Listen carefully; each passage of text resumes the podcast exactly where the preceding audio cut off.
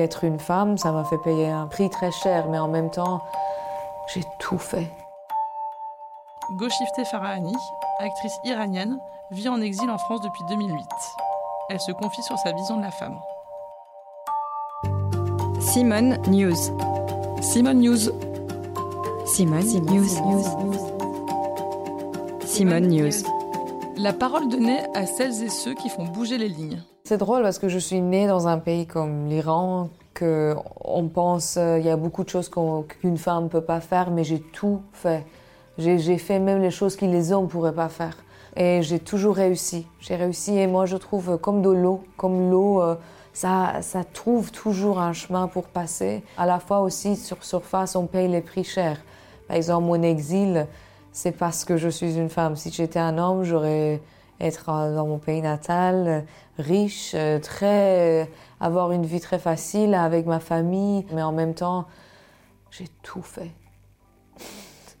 Les choses que je faisais, par exemple, en Iran, non, euh, je rasais ma tête, euh, j'étais un garçon pendant un an dans la rue.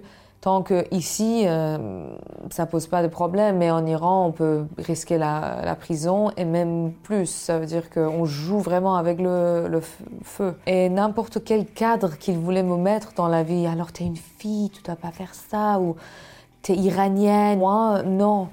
Pour moi, Juste que je voulais pas être limitée dans un euh, cadre, quoi que ce soit, quoi que ce soit. Et des fois, j'ai l'impression que ce cadre, ça donne beaucoup de sécurité, beaucoup de zone confort aux gens.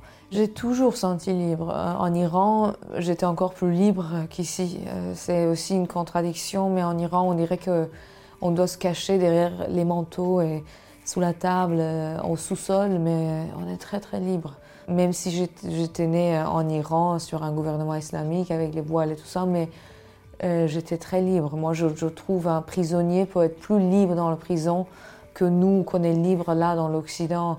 Euh, mais être prisonnier de notre esprit et notre, notre petit cadre, justement, notre petite zone confort et des peurs et tout ça. Un être humain qui n'a pas de peur, il est libre.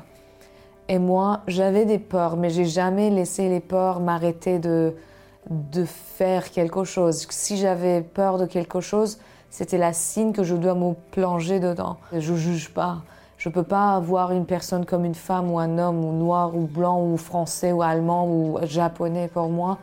Je vois un être humain qui est beau, au-delà de, la sexualité, de la géographie, de son nom, de son métier, de l'arrondissement dans lequel elle vit. En fait, je crois qu'il y a aussi des incompréhensions entre les femmes et les femmes et les hommes et les hommes. On a la tendance de séparer les femmes et les hommes combat et c'est devenu vraiment le combat entre les femmes et les hommes. Hashtag... Euh, si ça, mais moi je trouve le combat, c'est les combats de les femmes et les hommes contre l'ignorance. Il ne faut pas séparer les êtres humains. Les êtres humains, à la fin, on est tous les êtres humains, les frères et sœurs, les sœurs et sœurs et les frères et frères. C'est les mêmes choses, c'est la même chose vraiment. C'était le podcast Simone.